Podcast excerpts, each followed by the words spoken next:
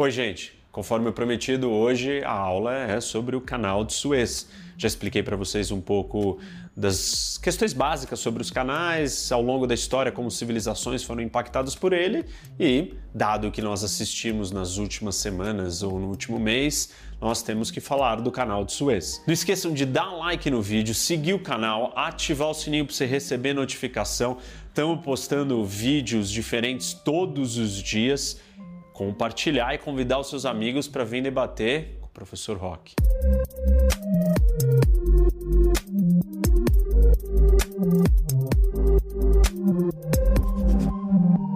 Eu quero começar explicando um pouco para vocês, ou lembrando o que eu falei na, na primeira aula sobre canais das rotas marítimas.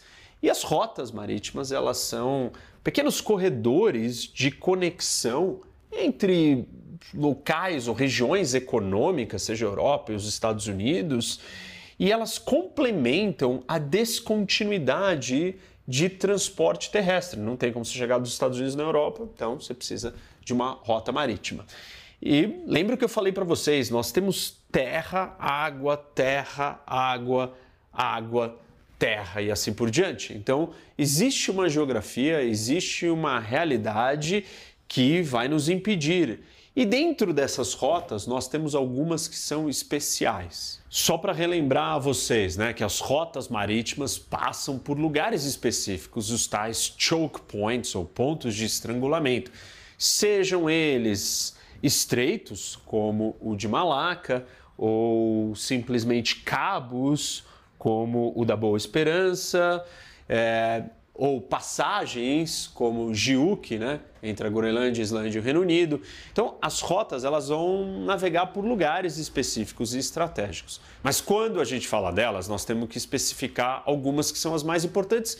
E na verdade, assim, existem muitas rotas, milhões, mas existem as rotas principais. O resto é muito específico para lugares, regiões e para espaços curtos ou determinados. A primeira de todas as rotas, a mais importante de todas, é o que a gente chama de eixo equatorial circular. Presta atenção nessa palavra. Eixo equatorial circular. Então, é um eixo, né? Uma rota equatorial próximo aqui do centro da Terra e circular. Por quê? Porque ela vai dar a volta na Terra inteira. E o Onde que é? É mais ou menos essa região aqui, ó. Esse eixo todo é a parte mais importante do comércio internacional, é a rota mais importante. E dentro dela nós temos três pontos. E por que, que ela é mais importante? Porque simplesmente ela conecta é, Américas, Europa e Ásia. Lembra que eu expliquei para vocês, né, que tem um paredão aqui. Então como é que se atravessa esse paredão? A rota passa aqui no meio. E qual é essa passagem? Canal do Panamá. E aí, aqui no centro que vai ligar a Europa com a Ásia, você tem de novo uma outra passagem bem, bem no meio, o Canal de Suez. E aqui depois que separa o Índico, que é a costa sul, né, a parte de baixo da Eurásia, com o Pacífico é o Estreito de Malaca. Então, esses são os três pontos mais importantes do eixo mais relevante de todos, porque esse eixo ele é global, ele consegue atravessar. Quais são os três pontos? Panamá, Suez e Malaca. Uma vez que você acessou esses três lugares, você acessou todos os lugares do mundo. Você conseguiu quase que continuamente dar a volta no globo. Como vocês podem ver, o Suez é uma artéria vital do comércio internacional, um mega ativo estratégico. Ele é um desses três pontos que conecta. E na verdade, conecta todo esse comércio do mundo, esse eixo central aqui são as rotas mais importantes, é onde tem a maior quantidade de navios. É, e, obviamente, ele particularmente conecta a Europa à Ásia e a Europa ao resto do Oriente Médio pela navegação. Existem outras rotas, aliás, existem muitas rotas. Pode existir uma rota aqui entre quase que a África Central e o sul da África, mas essa é uma rota menor. É, ela não afeta o mundo inteiro, ela é específica. Existem várias rotas costeiras aqui é, no Oceano Índico, no Pacífico também, assim por diante. Mas a rota mundial, global, que consegue dar a volta toda, é essa daqui, Equatorial Central. Nós temos também o corredor Norte-Sul, que são todas as rotas que conectam todo o hemisfério norte ao sul. Então, em vez de serem rotas que você vai andar do leste para o oeste, vai ser uma rota que você vai navegar dos Estados Unidos, da América do Norte, para a África do Sul, ou da Europa para o Brasil. Então, você conecta o hemisfério norte com o sul. São rotas que se direcionam tanto do sul para o norte ou do norte para o sul. Particularmente aqui do Suez, eu vou contar para vocês de uma rota dessas, é, um corredor norte-sul ou é, sul-norte, aqui no Golfo Pérsico, aonde ela sobe no Irã, entra para dentro da, da Eurásia, chegando na Rússia, e daqui ela vai para a Europa ou vai para o resto da Ásia. Vou explicar disso quando eu falar das rotas alternativas ao Suez. Nós também temos a rota polar, ou as rotas polares, que eu já falei para vocês na geopolítica do Ártico a respeito delas.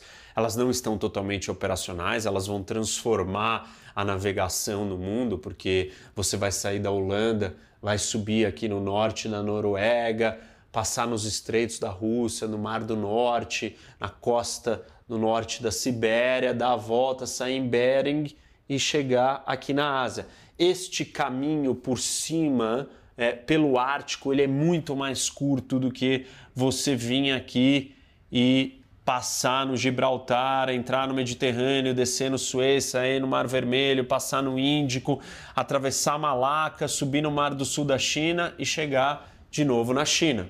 É, essa rota vai ser transformadora, mas ela tem todos os obstáculos. Para quem não viu, sugiro assistam é, os, as duas aulas da geopolítica do Ártico. Bom, só para vocês entenderem, se esses três locais aqui, Panamá, Suez e Malaca, são os mais importantes porque eles estão nesse eixo de conexão global, qual deles é mais relevante? Qual é o tamanho? Qual a proporção? O que, que passa por cada lugar?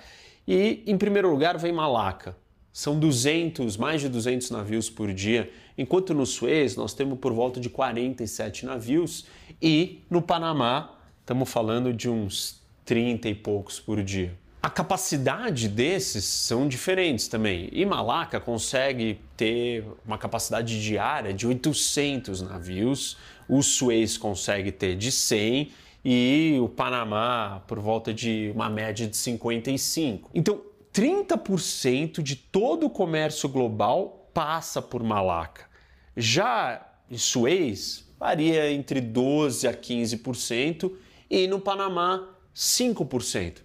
Então, esses são os três pontos chaves. E como vocês podem ver, que o Suez é mais relevante que o Panamá, mas não é tão importante quanto Malaca. Mas em termos de canal, ele é o canal mais importante do mundo, porque é, são, esses, são dois deles são canais e um é um estreito.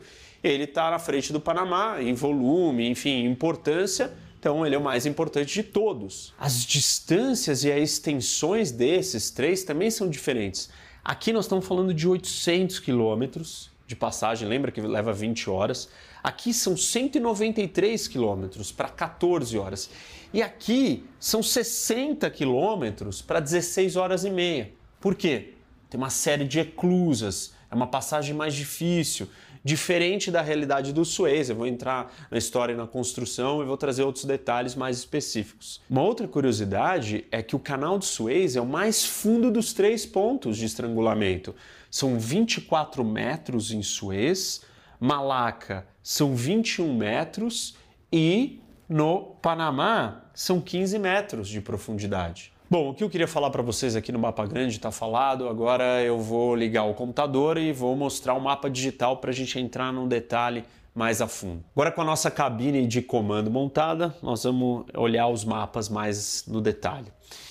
Eu quero contar para vocês um pouco da história da evolução do canal, desde a antiguidade até os tempos modernos da hora que ele foi inaugurado, construído. Bom, vamos olhar aqui para o nosso mapa e vocês podem reconhecer aqui o Oriente Médio, aqui o Mar Vermelho e o Golfo de Suez e só nessa ponta final é que está o Canal de Suez. Mas olha que curioso, né? Quando a gente dá um, um zoom maior, vocês vão perceber aquilo, muito daquilo que eu falei na segunda aula sobre canais, onde eu explico é, a importância da civilização egípcia e, enfim, a sua dependência hidráulica. E aqui a gente pode perceber é, o Nilo, o curso do Nilo. reparem que aqui está o Mar Vermelho e o Golfo de Suez, mas é essa linha verde no meio do deserto é o Nilo. E toda essa irrigação é graças ao Nilo. Então, o Nilo ele corre quase que paralelo ao, ao Mar Vermelho. E aqui em cima é o delta do Nilo. A gente pode ver é, onde está o Cairo e a conexão mais próxima com o Mediterrâneo. Dando um zoom maior, as primeiras tentativas por volta de 600 a.C. com o faraó Necau e depois com os persas eram tentativas de conectar o Nilo direto ao Mediterrâneo com pequenas hidrovias que pudessem acessar algum dos seus afluentes aqui no delta mais para cima para vir direto nessa parte é, já que estava aberta do Golfo de Suez. Aqui, olhando o mapa numa distância maior, nós podemos perceber a extensão do Império Persa. Eles chegaram até aqui, o Egito, foram mais longe ainda, né? Mas é, talvez quem tenha conseguido construir o primeiro canal, a gente não tem certeza, não tem comprovação disso, mas tenha sido o imperador persa Dario.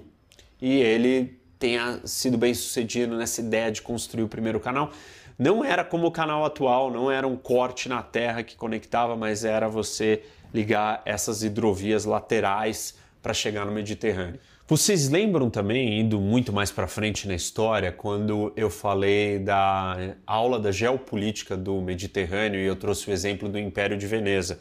Aqui no mapa, só para relembrar vocês onde que Veneza está e como Veneza dominou essa região, controlando locais estratégicos como Chipre, Creta e assim por diante. Veneza pressionou os egípcios para escavarem, reabrirem esse canal do Dario, em algumas ocasiões sem sucesso, 1504, 1530 e em 1586 eles conseguem convencer os egípcios a começar a escavação mas não são bem sucedidos, a escavação não continua, então o canal morre. Avançando mais uns 200 anos na história, a gente vai trazer para essa, essa disputa, por essa busca por, uh, pelo canal, Napoleão.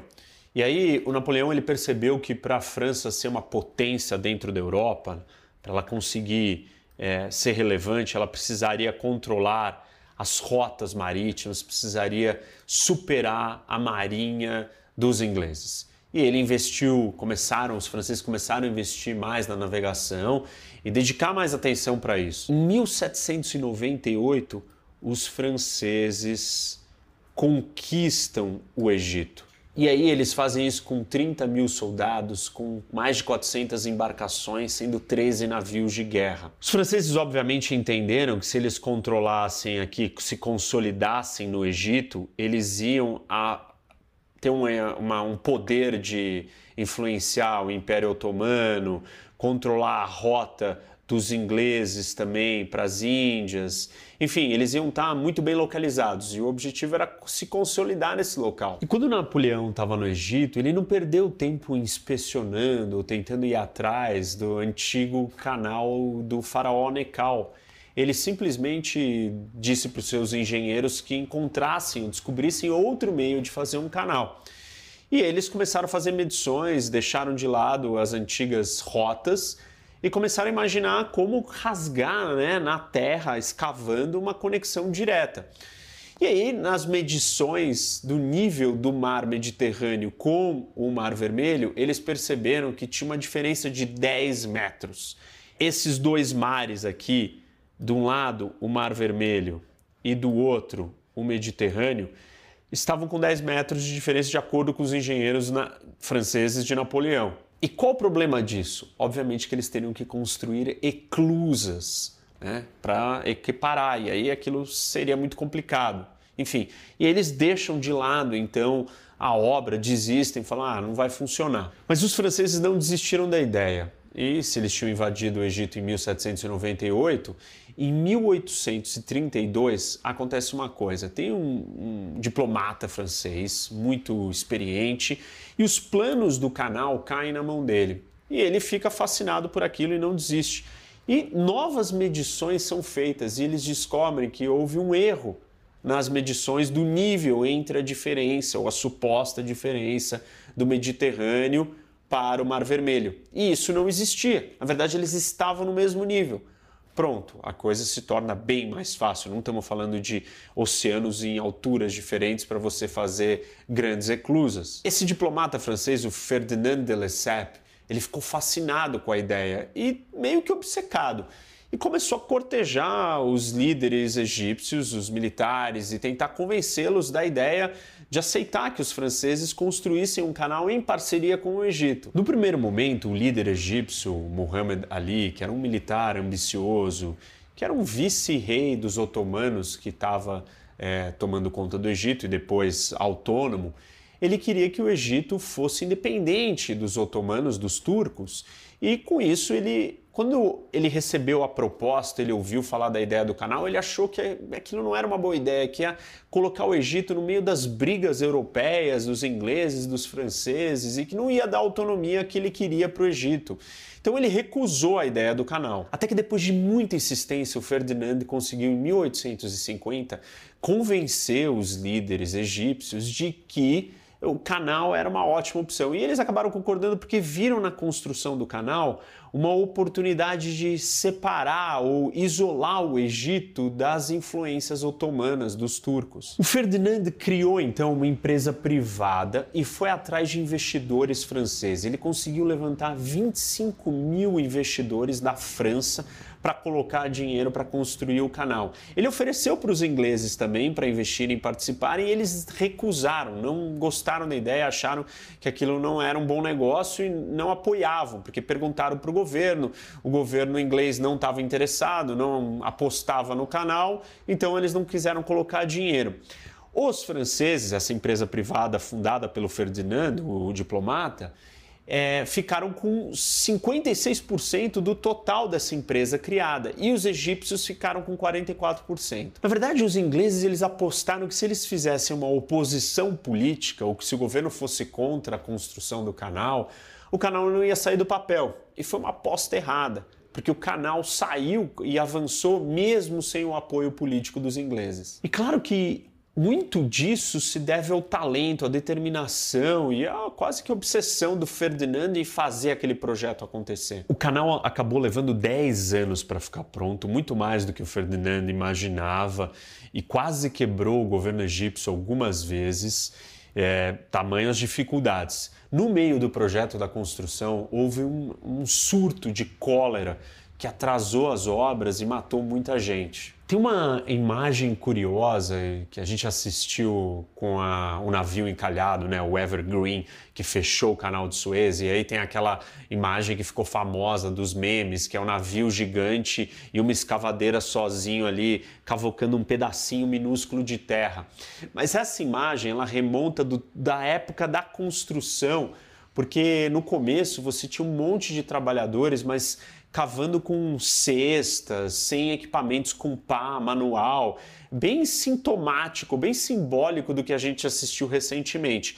E isso a, a construção não andava. Né? Ela só começou a realmente ganhar corpo quando os europeus, os franceses, trouxeram equipamentos da Europa e mão de obra qualificada, escavadeiras, é, enfim, equipamentos mecânicos movidos a vapor para acelerar a, a, o escavamento, a construção do, do canal. Finalmente, em 1869, o canal ficou pronto. E aquilo foi uma clara, ou era uma oportunidade clara para o governo egípcio de demonstrar poder. E o vice-rei do Egito não economizou convidou todas as autoridades do mundo inteiro, mais de 6 mil convidados, o imperador da Áustria várias outras personalidades foram para o dia da inauguração. Em 17 de novembro de 1869, é a data da inauguração do canal. E aí a imperatriz francesa Eugênia supostamente vai ser o primeiro navio, um navio francês, que vai liderar todos os outros navios a cruzarem o canal. E acontece uma situação inusitada, simbólica e complicada e para choque de todos que estavam ali presentes.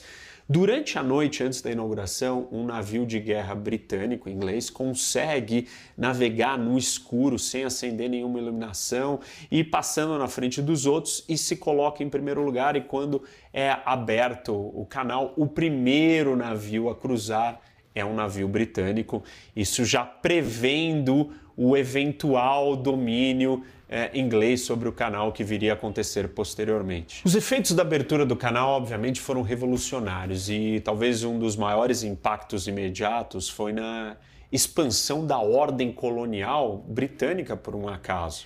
Vou voltar aqui para o mapa para vocês lembrarem o que, que acontecia antes. E aí, imagina o seguinte, né? Você demorava saindo da Inglaterra, você tinha que dar, navegar aqui a vela, passar no Cabo da Boa Esperança, embaixo da África, meio de Madagascar, para você chegar na Índia. Essa viagem demorava três meses. Isso na geração anterior. Depois, com as revoluções do motor e com a abertura do canal, essa mesma viagem agora, você saía da Inglaterra, passava no Estreito de Gibraltar, entrava dentro do Mediterrâneo navegava até o Egito, chegava aqui no Canal de Suez, cruzava o Suez, descia no Mar Vermelho, passava pelo Estreito no Chifre da África e chegava na Índia. Essa viagem demorava três semanas. Essa nova realidade de navegação mudou parte do comércio mundial. Em um ano de funcionamento do canal, o que, que aconteceu? A explosão da venda de trigo vindo da Índia no mundo foi enorme. 10% de todo o trigo do mundo começaram a vir da Índia. Então, a potência, a relevância é, da colônia britânica ficou muito maior e a proximidade, o acesso, a facilidade com que os ingleses conseguiam chegar na sua colônia na Índia também ficou mais fácil. Com esse acesso mais rápido à Índia, os ingleses foram capazes de construir ferrovias na, no continente indiano e pela primeira vez, nós tivemos a possibilidade de você unificar todo esse continente ou subcontinente indiano. Isso só foi possível porque os ingleses estavam mais presentes, mais próximos, a distância era muito menor, a capacidade de você chegar é, e a riqueza que estava sendo gerada na Índia também era maior, graças à rota comercial do canal. Lembre dessa evolução histórica que começa com a minha aula Geopolítica dos Oceanos, depois Geopolítica do Mar Mediterrâneo, e depois eu falo de canais, e agora com o Suez. Então, a gente saiu do Mar Mediterrâneo, o mundo estava contido nesse oceano fechado. Depois a gente vem para a era das descobertas, das grandes navegações com as rotas dos portugueses e dos espanhóis. E aí é a era do Oceano Atlântico. Mas o Canal de Suez, ele consolida o Pax Britânica, que é o Império Britânico, porque ele conecta as grandes outras colônias, principalmente a da Índia, e coloca o Reino Unido ou a Inglaterra numa posição de destaque muito superior. Um quarto de todo o comércio do mundo está na mão dos ingleses. E o Canal de Suez é a peça transformadora. Do mesmo jeito que o Canal do Panamá alça e coloca os Estados Unidos na posição de supremacia mundial, os ingleses conseguem chegar nesse lugar graças ao Suez. Por que, que os ingleses no começo foram contra o canal francês ou a ideia dos franceses de construir um canal? Eles perceberam que o status quo estava bom, a viagem já tinha sido encurtada em um mês, de Londres para a Índia já tinha ficado um mês mais curto, graças à propulsão é, a motor, né, a navegação motorizada e não a vela. E depois aqui é a capacidade da construção de ferrovias de Alexandria para o Golfo de Suez conectava, então o caminho já estava melhor. E não acreditaram, acharam que isso não era tão importante, mas na verdade o canal de Suez ele é a horta, a artéria central da consolidação do Império Britânico. Os ingleses reconhecem o seu erro e em 1875, quando o Egito está passando por uma situação econômica difícil, eles rapidamente oferecem a opção, ou meio que colocam, né? Olha, a gente compra os 44% que vocês têm da participação da empresa do canal é, por 4 milhões de libras e o primeiro-ministro inglês, o Disraeli, age muito rápido para conseguir o dinheiro com a família Rothschild e aí eles compram esses 44% do Egito. O problema é que a situação financeira do Egito continua ruim e essa crise leva a um golpe militar. E quem chega ao poder traz um discurso nacionalista, anti-europeu, e isso deixa os ingleses assustados. E aí o Gladstone, o primeiro-ministro da Inglaterra, em 1882, decide usar a força para garantir que o canal não vai ser tomado pelo, por esse golpe do governo egípcio e nada vai acontecer com o seu canal. As forças britânicas ocupam o Egito e controlam o canal até a metade do século XX. As disputas entre esses três, França, Inglaterra e Egito, é deixada de lado porque os três têm interesses comuns de que o canal continuasse funcionando. Isso se, se torna ou acaba sendo providencial nas duas guerras mundiais aonde o canal é bloqueado para o acesso dos alemães. Com o fim da Segunda Guerra Mundial e talvez com um evento que seja o marco do início da Guerra Fria, em 1952, novos acontecimentos no Egito. Você tem um golpe por um coronel carismático, Nasser, e ele negocia com os ingleses que eles retirem as suas tropas do Egito. Isso acontece em 1956. Nesse mesmo ano, em 1956, nós temos a crise do Suez.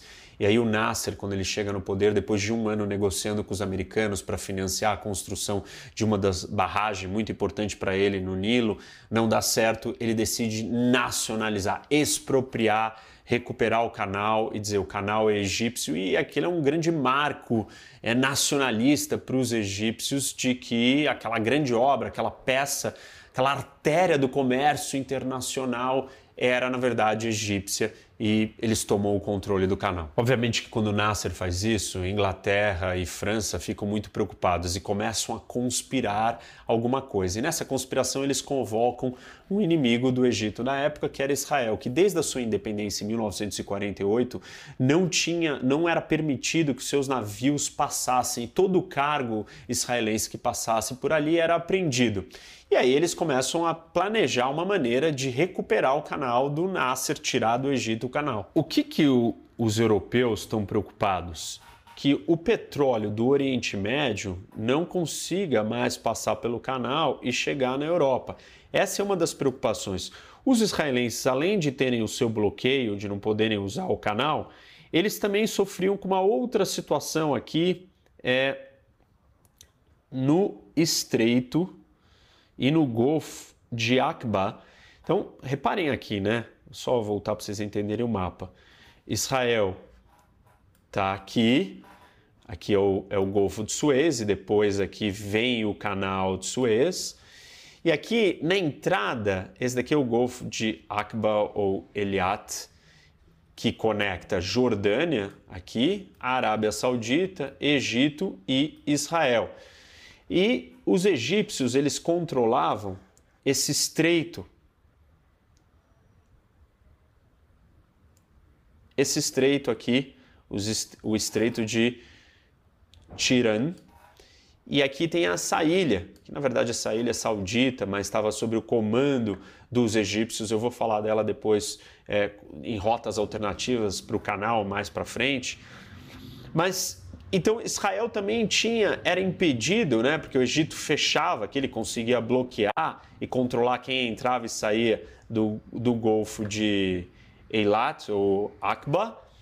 Israel não conseguia acessar daqui o Mar Vermelho e não chegar no Índico, porque para Israel chegar no Índico, ela tinha que navegar no Mar Vermelho, subir aqui no, no Golfo de Aqaba e chegar no seu porto de Eilat. Mas, como isso daqui estava interditado ou bloqueado, então era mais uma razão para Israel se envolver no conflito ou no problema contra o Egito. O que, que acontece então, gente? Em 1956, no dia 29 de outubro, Israel faz uma operação, a Operação Kadesh, aqui para controlar o estreito de Tirã e daqui a 40 quilômetros, né? Não está longe do canal, invade o Egito. Na sequência, Inglaterra e França bombardeiam bases egípcias mais ao norte do canal e aterrissam com tropas também, uma vez que o Nasser não concordou em recuar as suas tropas é, depois de uma possível negociação de um cessar-fogo com Israel. Quem decide entrar na história, nessa confusão toda, é a União Soviética. E aí os soviéticos falam que eles vão fechar o canal isso vai ter um efeito é, no fluxo de petróleo no mundo se os ingleses, franceses e israelenses não se retirarem. Com isso, os investidores no mundo inteiro começam a ficar preocupados e começam a vender libras e a Inglaterra entra numa crise econômica. Os americanos também ficaram muito incomodados e irritados com o plano dos franceses e dos ingleses que chamaram os israelenses e falam para os ingleses que se eles não se retirarem, e, e os franceses também, israelenses, todo mundo, é, eles não vão ajudar com o Fundo Monetário Internacional os ingleses. E aí, conclusão da história: União Soviética e Estados Unidos fazem pressão para que Inglaterra, França e Israel recuem. Seguindo nos anos 60, os problemas geopolíticos na região continuaram, e aí muito mais não com os europeus, mas entre Israel e os países árabes. E as disputas geopolíticas ali fizeram Israel, na Guerra de Seis Dias, controlar e fechar o canal de Suez. O canal ficou fechado de 1967 a 1975. E nós tivemos a Guerra dos Seis Dias, a Guerra do Yom Kippur nesse período, isso fez com que as rotas internacionais não pudessem mais passar por ali, tivessem que voltar para a antiga rota no Cabo da Boa Esperança por baixo da África. Incentivou a criação de navios imensos, já que ia ter que ser uma viagem mais longa, então vamos construir navios maiores, colocar mais carga e isso deu um impulso para a criação de embarcações muito grandes. Finalmente, em 1975, o canal é reaberto, o Egito assina um acordo com Israel e fala que vai permitir que as embarcações israelenses possam transitar pelo canal. E aí o, o, canal entra num período de reformas, de expansão, de melhorias. Entre 1976 e 1980, o canal fica passando por essas reformas para receber essas embarcações maiores. Depois, futuramente, novas outras reformas vão ser feitas no canal. Em 2000 a gente tem, em 2008, todas para alargar e afundar a profundidade. E a última delas é em 2015, quando ele chega a 24 metros. Essa custou 8 bilhões de dólares, mas trouxe capacidades para navios muito maiores. Antes de 2015, você só tinha rotas unidirecionais e aqui, ó, vamos pegar o canal desde o começo. Isso daqui é o Golfo de Suez, né? Então, entramos aqui no canal.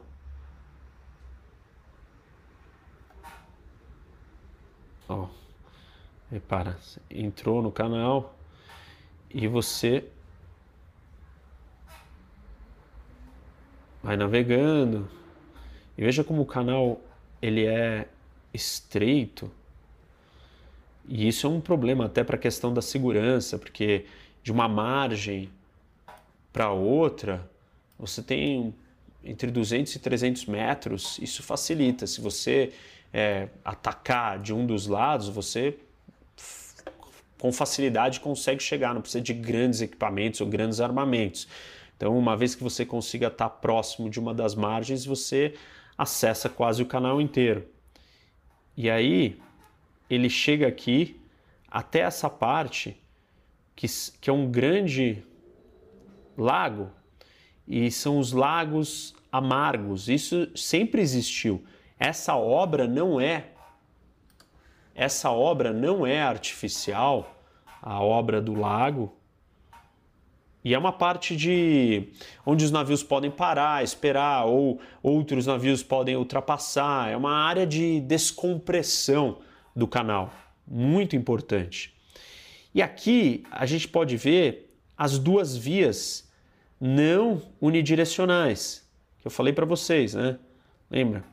É, você só tinha um lado, agora você tem as duas vias. Antes de você construir esses dois, essas duas rotas, você tinha que viajar em comboios. E aí eram três comboios por dia, demorava 17 horas, você tinha que esperar. Se você chegasse, o comboio já tivesse partido, você tem que ficar parado esperando. E tudo isso atrasava a logística e trazia custos adicionais para as empresas de transporte.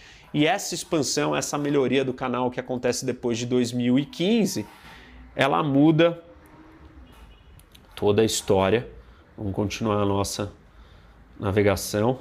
E aí ela volta para uma pista única, mas é mais larga.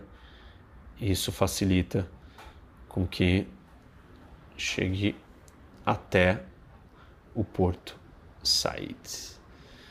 E daqui você sai para o Mediterrâneo. Que fascinante, né? E é só um recorte na Terra, não tinha diferença de nível.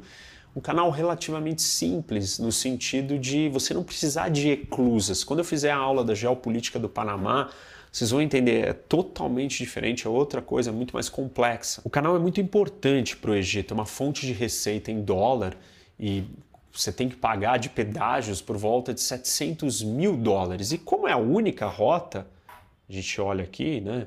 existe outra rota dessa passagem central.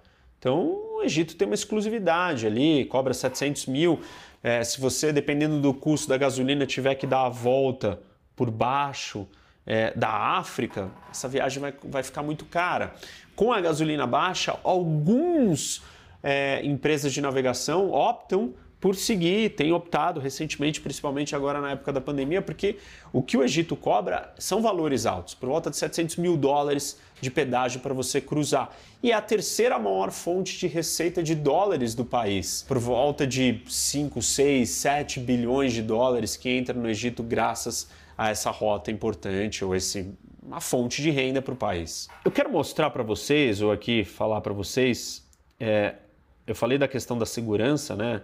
da quanto estreito é o canal e quanto que isso pode ser um problema, mas nós temos também essa região toda aqui do Sinai, que é esse espaço aqui, que é uma, uma região de difícil governo, o governo não tem controle, você tem grupos insurgentes, militantes, cada vez mais. E depois da Primavera Árabe, principalmente, isso se acirrou. Então, é uma região de instabilidade, está ligada aqui com a fronteira de Gaza, aqui está Gaza, é, exatamente no Sinai.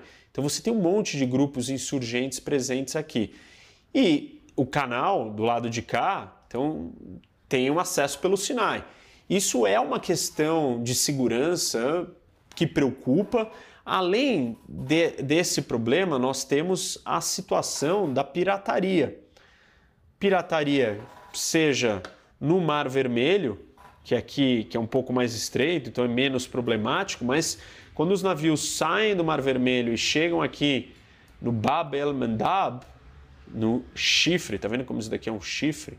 Esse é o chifre da África. E aqui está localizada a Somália.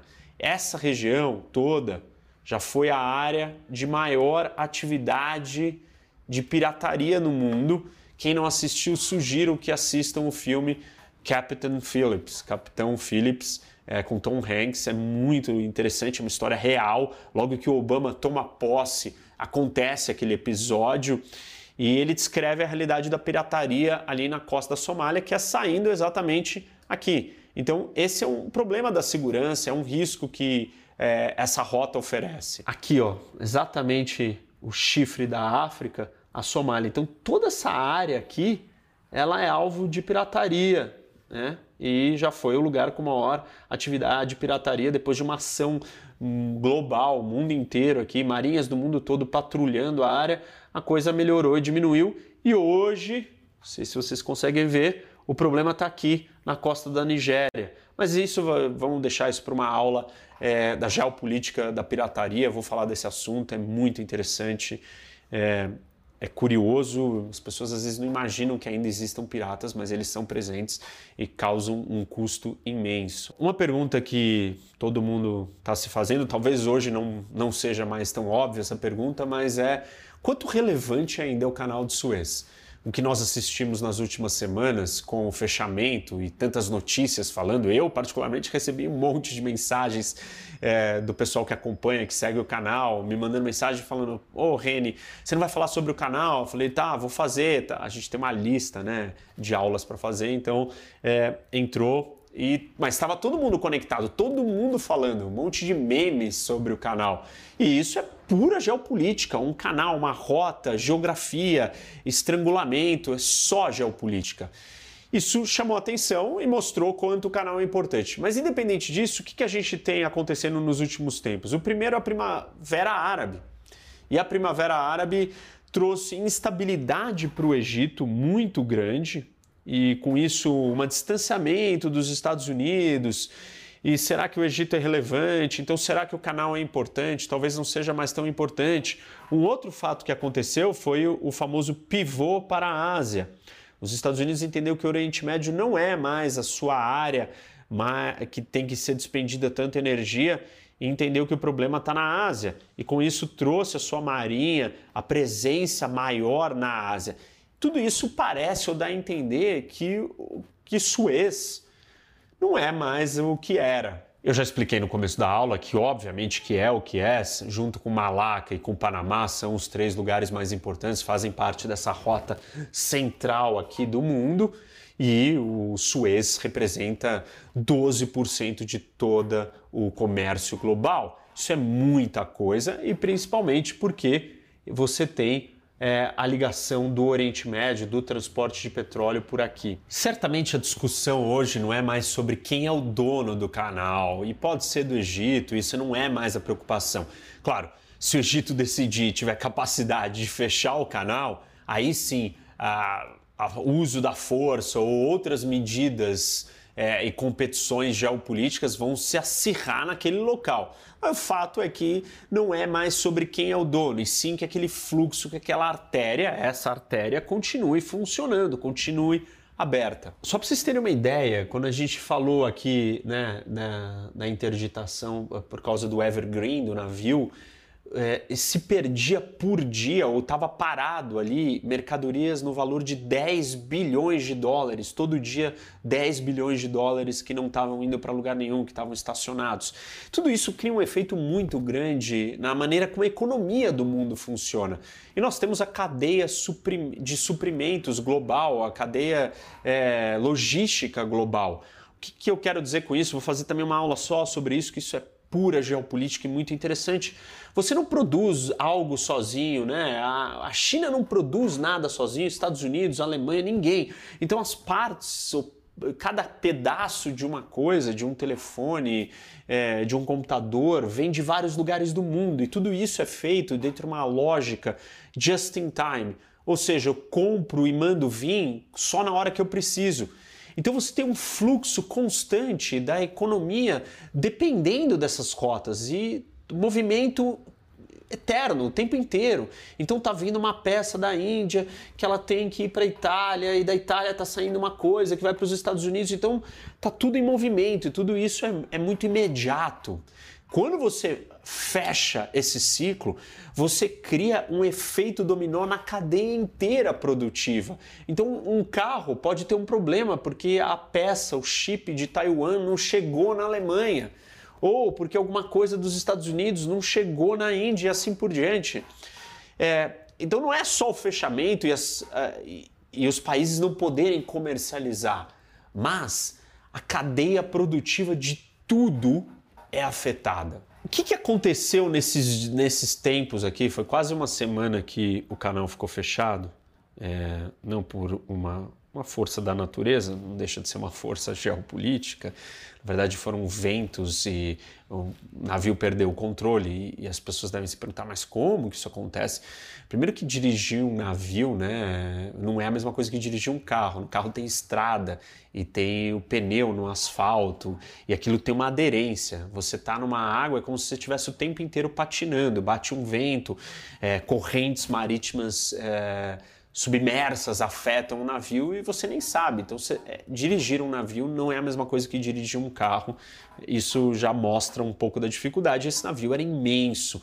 E os navios, quanto maiores eles ficam, esses de containers, mais largos e gordos eles precisam ser. Então, eles são muito largos, é, com muita carga, são muito pesados. E, enfim, encalhou, bateu ali. Mas o que, é importante a, a gente entender? Quais são as rotas alternativas? E aí, olhando para o nosso mapa, se você não pode passar pelo Suez, você tem que voltar para a antiga rota que desce e passa embaixo da África, no Cabo da Boa Esperança. Essa rota demora de 7 ou 8 dias a mais de viagem e vários dos navios que estavam aqui no Mar Vermelho ou no Golfo de Suez esperando já fizeram meia volta e desceram e decidiram vir por esse outro caminho. Claro, é o que eu falei para vocês. Talvez isso compense, dependendo da mercadoria, o custo do transporte, mas oito dias a mais é, é oito dias de navegação, mais combustível, muito mais caro, isso muito mais problemático. Essa é a rota número um, a rota alternativa número um. Fechou o Suez, essa é a primeira. Além dos problemas do custo e da distância, essa rota também tem problemas de segurança. Por quê? Tem a questão de você navegar mais tempo sobre a costa da África. Eu falei para vocês que nós temos a pirataria desse lado, mas temos desse outro lado também. Então, é, mais chances ou mais problemas. O seguro da navegação é mais caro. A outra potencial rota alternativa é aquela que eu já expliquei para vocês que não, não existe ou não está funcionando, que seria a Polar, e aqui no nosso globo perfeito para mostrar ela. Então, aqui está a Europa, né? o Reino Unido, Roterdã, vamos pegar da Holanda, saiu da Holanda, você vai navegar aqui por cima, dar a volta e descer e chegar na Ásia, ao invés de você vir aqui, entrar e passar no Suez e continuar descendo para chegar na Ásia. Então é um outro caminho, mas a gente já sabe todos os problemas que a questão é, do Ártico tem, não é confiável, não está aberto o tempo inteiro, quebra gelo, etc, etc, etc. Assistam Geopolítica do Ártico. Uma outra opção, e talvez quem tenha é, lido algumas notícias aí, seria aqui. É uma rota. Lembra que eu falei para vocês das rotas norte-sul? E tem um corredor norte-sul que ele sai aqui do Irã então, ao invés de você entrar no, no, no Mar Vermelho e subir para cruzar o Suez, você vai vir aqui, passar no Estreito de Hormuz, no Golfo Pérsico, parar aqui no Irã e aqui você entra num corredor terrestre. E esse corredor norte-sul, ele começou a ser desenvolvido no ano 2000. E ele inicialmente passou a ser desenvolvido por Irã, Índia e Rússia.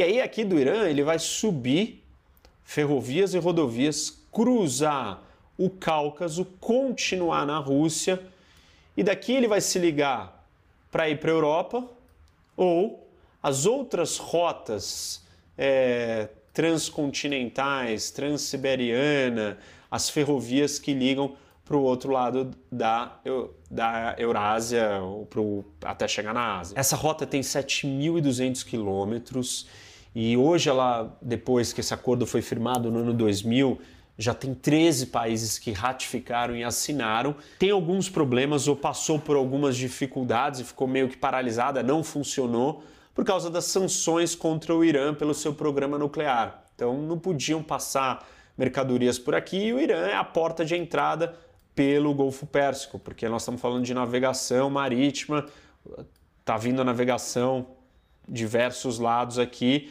e ao invés de entrar no Mar Vermelho, vai entrar no Golfo Pérsico.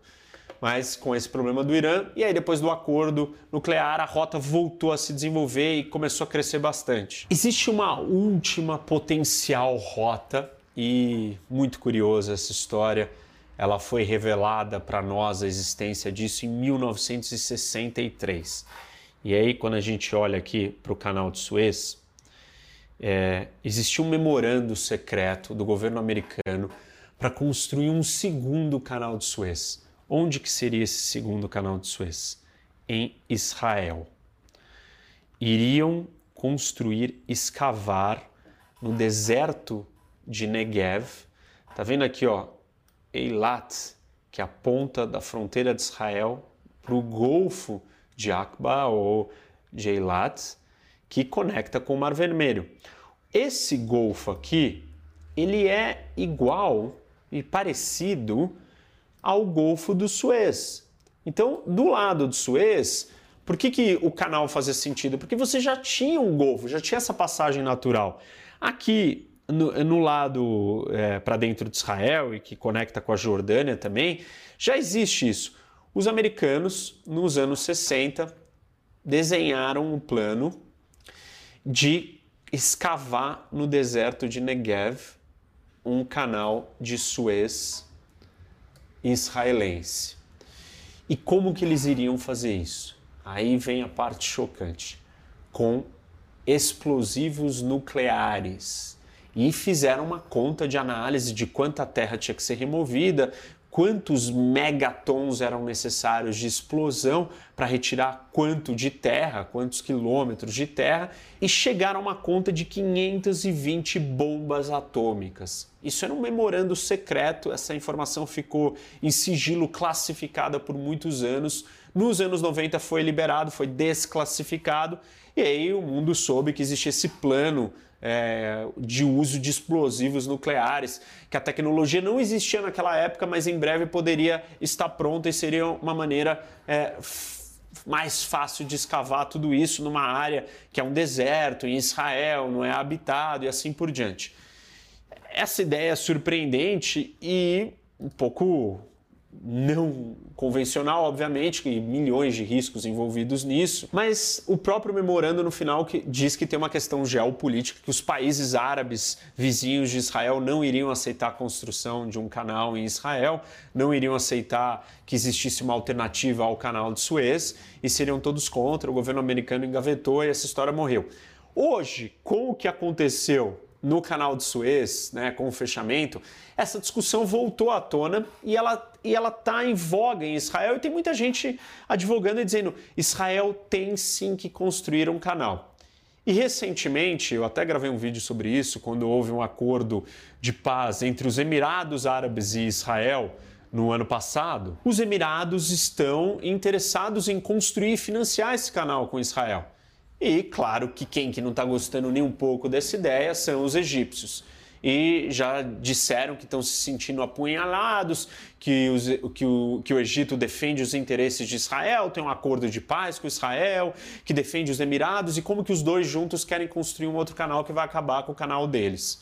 Do ponto de vista é, do mercado de transporte, isso seria a melhor coisa que poderia acontecer porque você ia trazer mais competitividade, você ia trazer preços melhores, você ia trazer uma rota secundária e alternativa. A distância do canal, do suposto canal de Israel, ela seria um pouco maior que a do Suez, ou o Suez Israel seria menor que o Suez do Egito. Seria maior do que o Suez do Egito. Mas Israel, olhando e entendendo é, o funcionamento do canal de Suez, poderia pensar em maneiras de otimizar e construir uma coisa mais bem pensada para que os custos operacionais fossem menores e aí sim cobrar pedágios mais baratos. Uma vez que isso acontecesse, é, as empresas uh, estariam dispostas a passar no canal de Israel, mesmo que fosse um pouco mais longa a viagem, não é muito mais, mas pagariam menos. Então, para o mercado do transporte global, isso seria excelente ia ter competição. Dois canais, um competindo com o outro por preços, o preço ia cair, é, mais inovação, é, a operação mais barata, um canal mais novo. Isso seria muito bom. Para Israel seria ótimo, porque Israel ia ter o que? Agora a presença ou relações diplomáticas com vários outros países que tivessem interessados em passar pelo seu canal. Então Israel ia ganhar uma posição é, diplomática, uma posição política no mundo diferenciada, isso abrir as portas para negociações, para acordos, para parcerias com Israel. Obviamente que Israel também ia ganhar dinheiro, receita, ia trazer uma indústria toda, ia se colocar no centro geopolítico de uma das três maiores rotas mais importantes do mundo. Isso ia trazer uma relevância e ia garantir a segurança de Israel de um jeito diferenciado, porque Israel não não seria aceito que grandes conflitos e ataques e ameaças a Israel acontecessem, porque ia comprometer um fluxo da economia mundial. Então, seria uma vantagem para Israel. Claro que construir um canal desse não é fácil e existem é, efeitos colaterais. O primeiro deles, o grande questionamento é qual seria a reação do Egito a isso. E o acordo de paz entre Israel e Egito, como que é, ficaria? É, acho que isso não abalaria. Num primeiro momento a, a, situação poderia ficar tensa, mas no longo prazo os dois iam aprender a conviver, iam estabilizar os preços e tal, iam ter os seus clientes, seria bom para o mundo ter duas passagens e iam acabar convivendo em paz. Mas existe o argumento ou a preocupação é, de como que o Egito ia receber essa ideia de realmente a construção de um canal israelense. Os egípcios, eles estão particularmente, e tenho que mostrar isso para vocês, é, incomodados por causa dessas ilhas. E eles falam, né, lembra do Estreito de Tirã, aqui, que leva o acesso, Israel só poderia ter o seu canal se esse estreito tivesse liberado. Então, Israel precisa passar pelo estreito, a entrada do canal é, de Suez de Israel seria por aqui, é, por Eilat. Claro que o Egito diz o seguinte: é, isso só aconteceu porque eu entreguei o controle dessas ilhas. E essas duas ilhas, elas eram da Arábia Saudita, mas o Egito nos anos 50 ocupou e ficou ocupando. E recentemente, em 2017, o Egito assinou um acordo para que ele devolvesse as ilhas para a Arábia Saudita em troca de ajuda econômica e tal. Inclusive, existe um projeto é, entre os dois países, estamos falando disso há alguns anos, que é a, construção de uma ponte que vai ligar o Egito, passar por Tirã e conectar com a Arábia Saudita. Seria uma grande ponte, mas essas ilhas agora estão no comando da Arábia Saudita. Então, o Egito diz que é, os Emirados e Israel só cogitam fazer esse canal porque eles não controlam mais o estreito é, de Tirã e estão incomodados e arrependidos, talvez, de terem é, feito esse acordo com a Arábia Saudita e cedido as ilhas que eram sauditas.